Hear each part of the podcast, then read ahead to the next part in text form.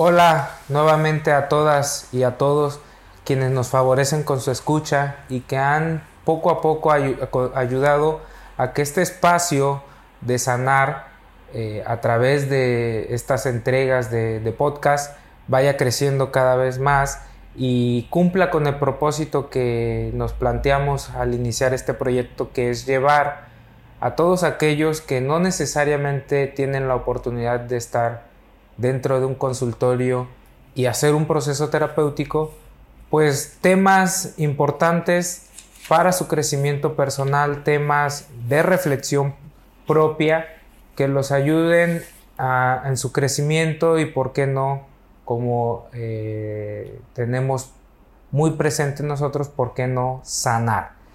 Eh, nuevamente conmigo Leti y en esta ocasión eh, estamos pensando eh, hablar al respecto de mismo proceso terapéutico.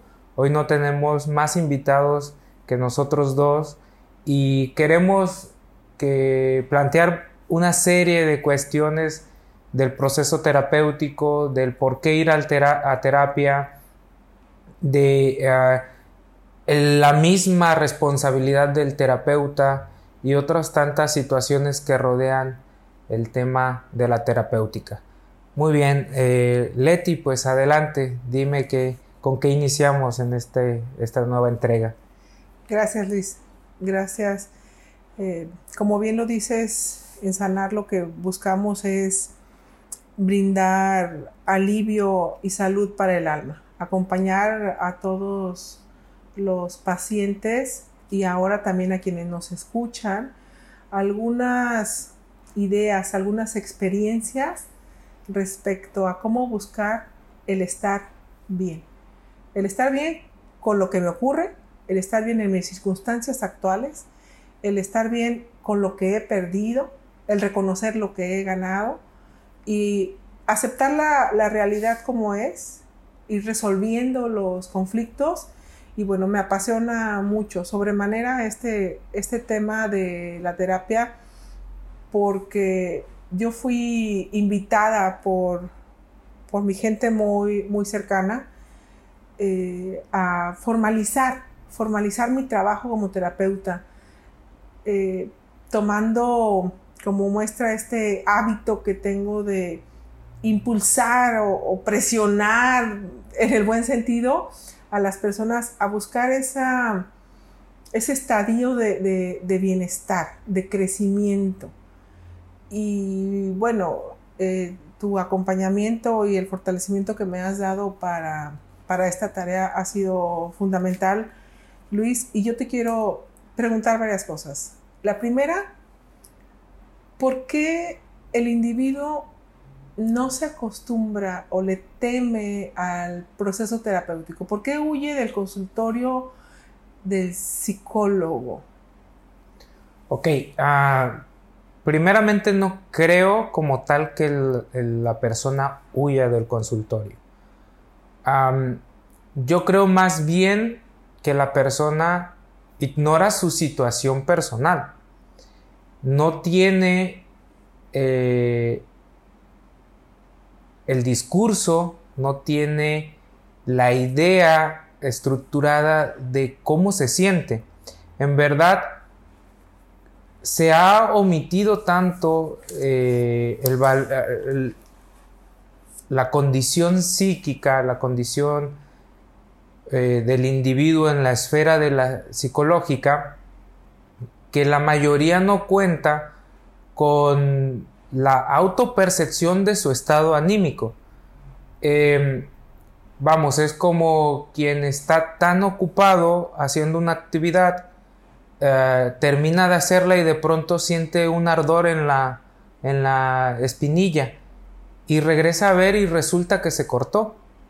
Entonces eh, ni siquiera se dio cuenta de que estaba, de que se había cortado haciendo lo que estaba haciendo, porque no, no había puesto su atención en eso, ya que la tarea que le ocupaba era, eh, pues en ese momento para él apremiante.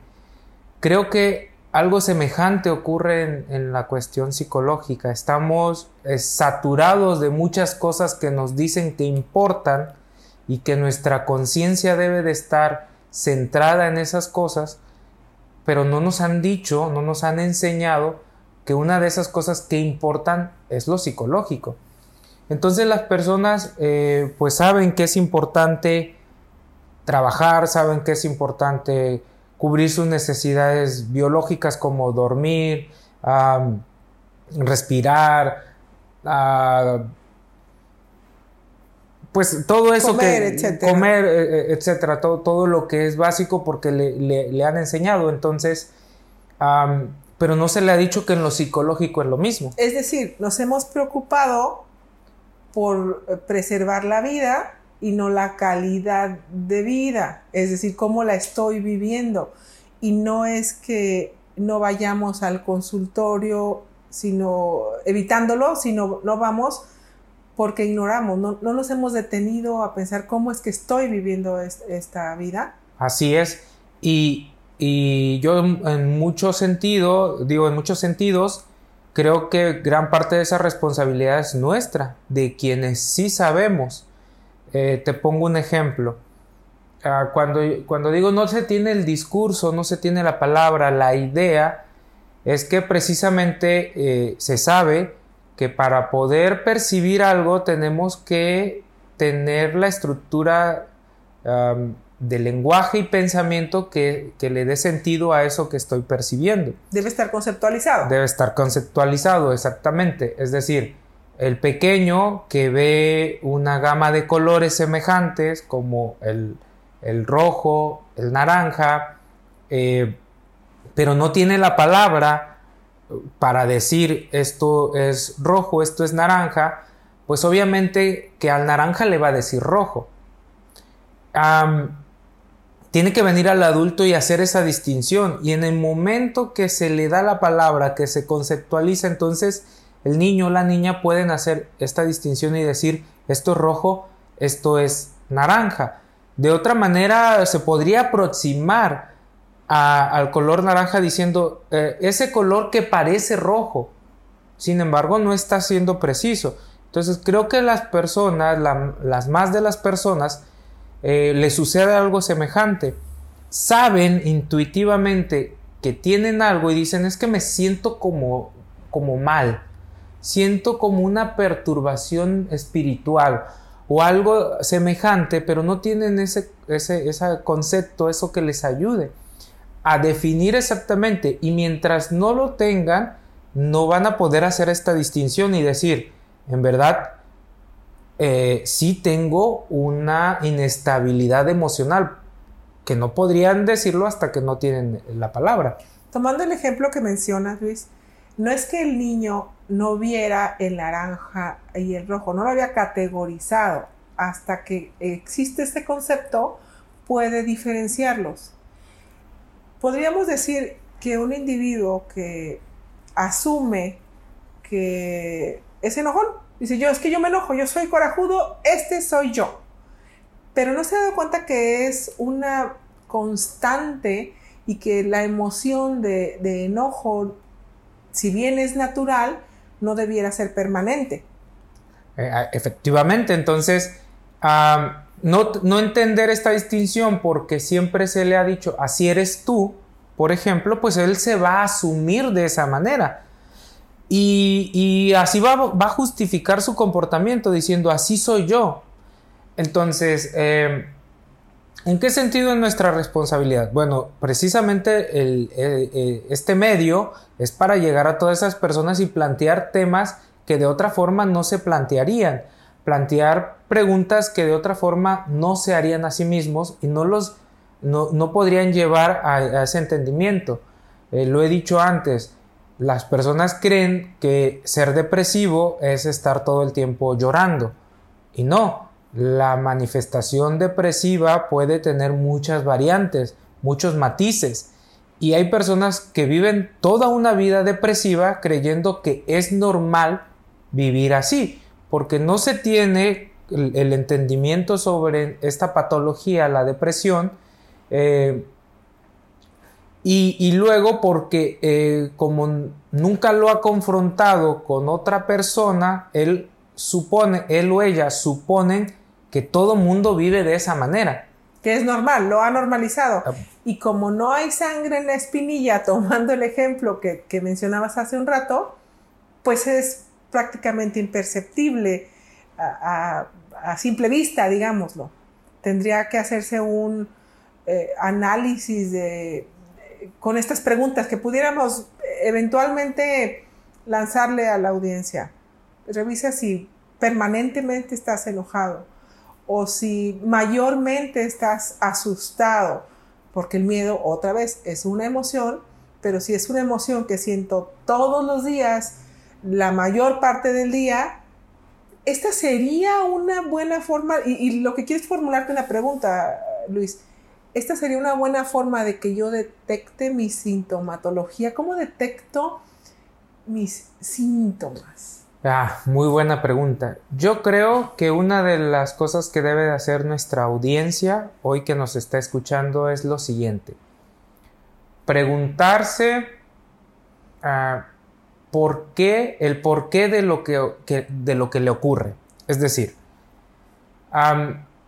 decir ah, para sí mismo, es que yo, de, yo siempre le he tenido miedo a las cucarachas. No, replanteemos eso y, pregunte, ¿por qué le tienes miedo a las cucarachas? ¿Y por qué en específico a las cucarachas y no a las ratas? ¿Por qué le tienes miedo a las cucarachas y no a volar? Es decir, ¿qué hay detrás de específicamente el miedo a la cucaracha? Entonces, eh, en, este, en este mismo sentido, yo invitaría a las personas a ¿por qué todo el tiempo estoy enojado o enojada y no más bien feliz? ¿Por qué todo el tiempo yo le doy la responsabilidad de lo que me pasa al mundo, al cosmos, y no asumo yo mi responsabilidad? Porque yo creo que si me atropellan es que el destino ah, así lo tenía eh, previsto. previsto y no más bien porque yo no puse la atención al momento de cruzar la calle. Es decir, estas son la, eh, replantear la manera en que nos interrogamos a nosotros mismos puede llevar a las personas a entender que efectivamente como están viviendo no es lo normal, aunque la palabra no me guste, pero no es lo normal como deberían de vivir. O que esa normalidad se puede cambiar porque de alguna manera la hemos normalizado. Eh, y sí, eh, entiendo que no te gusta la palabra porque digamos que no hay nada normal o, no hay nada bueno o malo, simplemente hay circunstancias, hay eh, situaciones. Y si lo hemos normalizado, no podemos asumir que no se puede cambiar. Y, esto es lo que busca el,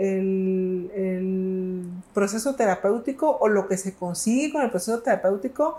y no estoy hablando de cambiar yo como paciente, sino cambiar esos conflictos eh, que hoy me están generando malestar?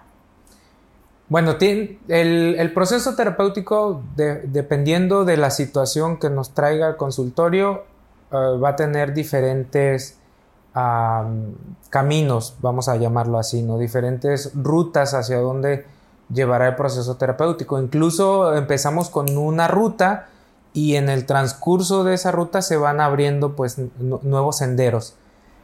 Sin embargo, yo ah, eh, en mi experiencia, y aquí hablo muy en particular, muy en mi experiencia personal eh, como terapeuta, creo que si tuviéramos que determinar cuál es el proceso ah, general de la terapia, es abordar una cuestión desde perspectivas tan diversas.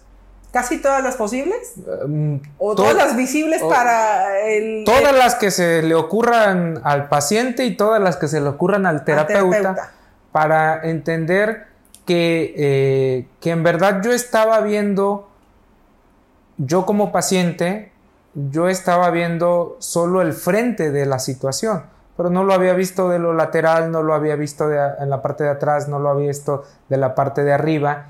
Y entonces como no había visto toda la situación, yo creía que lo que veía era una pared, cuando en realidad lo que estaba viendo era el vagón de un tren, por ejemplo, ¿no? O sea, por, utilizar una metáfora este, muy, muy simplificada. Pero creo que ese es el propósito de la terapia. Claro, tenemos que tener mucha eh, precaución en que esas perspectivas que planteemos y que el mismo paciente se planteen ah, tengan un propósito ah, como sanación, no solo de se me ocurre que podemos ver la cosa de este lado, sino que, lleven un propósito que haga el panorama eh, más eh, sobrellevado, sobrellevable para el, para el paciente, ¿no? Y qué bien que lo menciona Luis, porque muchos de nosotros eh, evitamos consciente o inconscientemente el consultorio del terapeuta pensando en que, ¿por qué voy a ir a contarle mi vida a alguien, a alguien más? ¿Por qué me tengo que, revelar? Y, y, lo menciono porque dices, no lo había visto de este modo, o no quería verlo, o más allá, no podía verlo, porque no resistía yo plantear las cosas de, diferente manera. Y, y, esto lo digo porque no como, como terapeuta, aunque esta es mi labor hoy día, resulté ser muy buena paciente. Mi mayor experiencia y lo que me lleva a la convicción de esto, como te decía al inicio de nuestra charla, es la invitación de, muchos cercanos a mí, pero mayormente mi propio proceso terapéutico.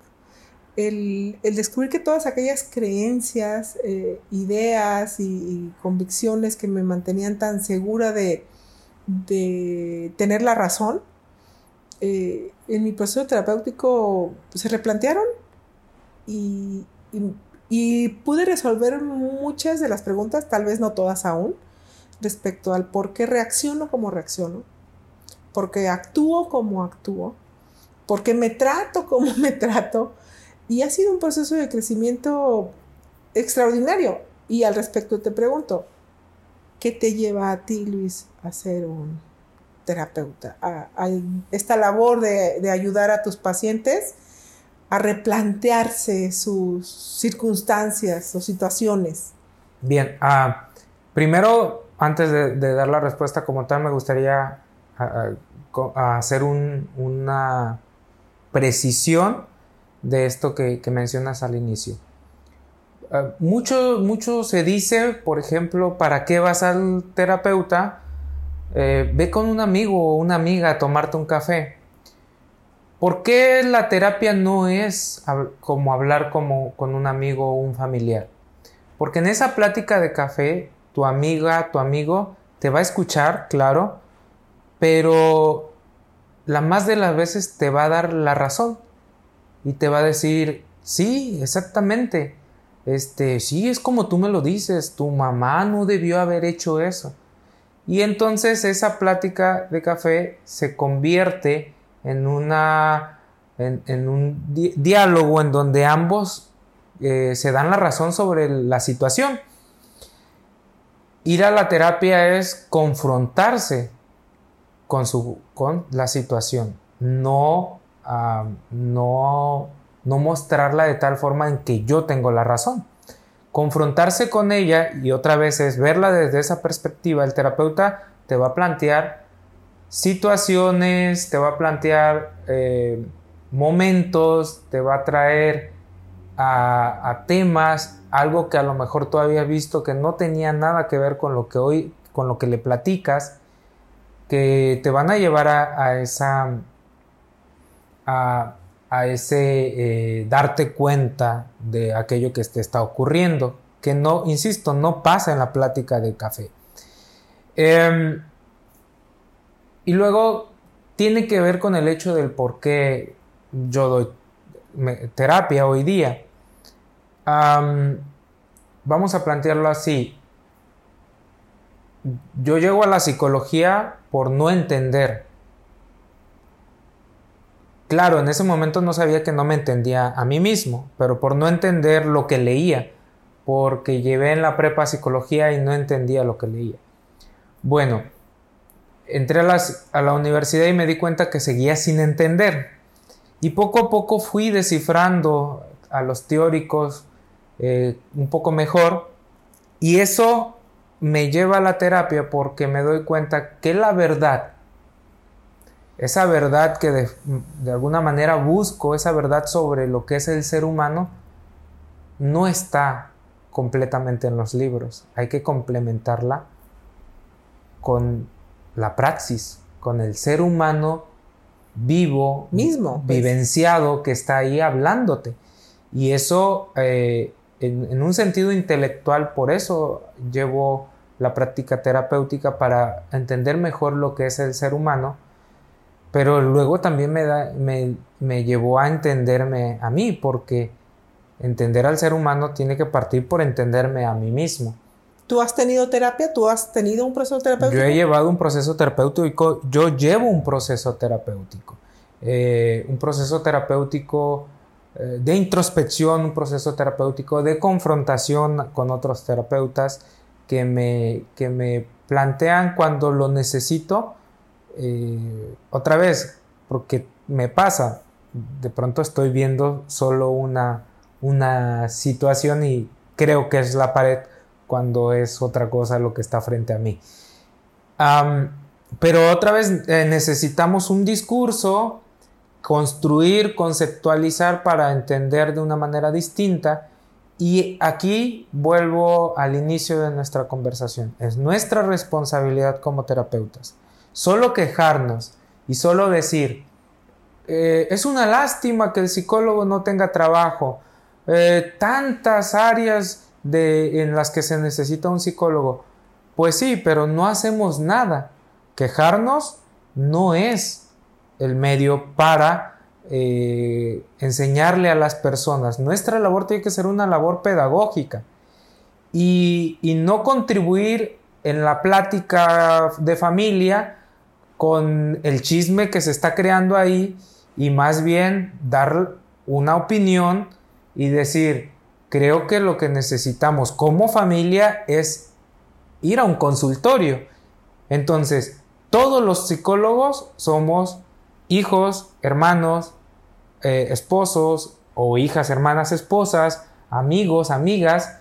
Y si yo le recomiendo a mi amigo y a mi amiga que vayan a un psicólogo, le estoy mandando a un colega, un paciente, y él hará lo propio o ella hará lo propio hacia mí alimentar la red de pacientes es responsabilidad nuestra, no va a venir de fuera. Sin duda. Y practicar una eh, terapia con alto sentido de ética, ¿cierto? No, no confundir pues con otras prácticas que no están basadas en una, en una ciencia o que suponen que les va a resolver al paciente o le va a decir qué es lo que tiene que hacer. En mi corta experiencia, el paciente, las más de las veces, me pregunta, ¿y esto está bien o está mal? ¿Lo debo hacer o no lo debo hacer? Y, esta es una idea errónea, que el paciente crea que el terapeuta le va a decir qué, hacer. No, mucho cuidado, ah, mucho cuidado con esas prácticas en las que Ah, se te dice qué hacer. incluso yo no me arriesgaría a decirle a otra persona qué hacer, porque si yo le digo qué hacer, su acto recae sobre mí directamente. Y, y si, esa si yo le digo a alguien, divórciate, su divorcio es mi responsabilidad, por ejemplo. Y todo lo que conlleve ese divorcio va a ser a mi responsabilidad. Y si esa persona se divorcia y cae en una depresión que la lleve al suicidio, su, su suicidio es responsabilidad mía. Lo que debemos hacer es plantear, otra vez, plantear las situaciones, que la persona asuma su propio comportamiento a partir del aprendizaje que ha tenido de sí y que cuando esté lista, cuando esté listo y, y diga no quiero más esto, tome la decisión, pero desde ellos, porque cada quien debe asumir su responsabilidad. Entonces, las personas que nos dicen qué hacer, nos están haciendo mucho daño. Y creo que en, nuestro, en estos momentos eh, estas prácticas están muy, muy propagadas, difundidas por todos lados en el que te dicen qué hacer de tu vida. Es decir, nos quieren vender felicidad, nos dicen que es sencillo, nos dicen que tú lo provocas y sí, seguramente yo eh, planeé siempre vivir mi adultez deprimida, ¿no? Eh, Luis, el tiempo ha transcurrido y tengo aún más preguntas. ¿Cuánto dura una terapia? ¿Son procesos largos? ¿Son procesos caros? Eh, en fin, yo creo que vamos a tener que ahondar sobre el tema para ir respondiendo estas, estas preguntas y otras tantas. Si me lo permite, me gustaría concluir con algo. En nuestro primer podcast hablábamos de la decisión de yo y cómo yo y tú y todos fuimos hechos, es decir, nos construyeron para, si estás de acuerdo conmigo, eh, asociarlo con el, tengo las razones suficientes para reaccionar como reacciono, para vivir como vivo y en el consultorio el terapeuta me pone frente a un espejo, me replantea, me da otras perspectivas que me permita replantearme quién soy o reconstruirme? Creo que el mayor de los éxitos de una buena terapia, de un buen proceso terapéutico, eh, sería que, como lo he dicho también antes, con ese guion que ya está ahí, poder improvisar. Perfecto, qué bien.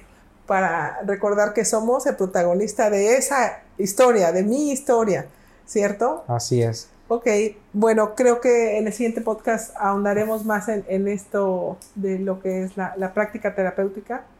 Gracias, Luis. No, muchas gracias a, a ti, Leti, y esperemos que lo que hoy planteamos pues sea de ayuda para quienes nos escuchan. Muchas gracias.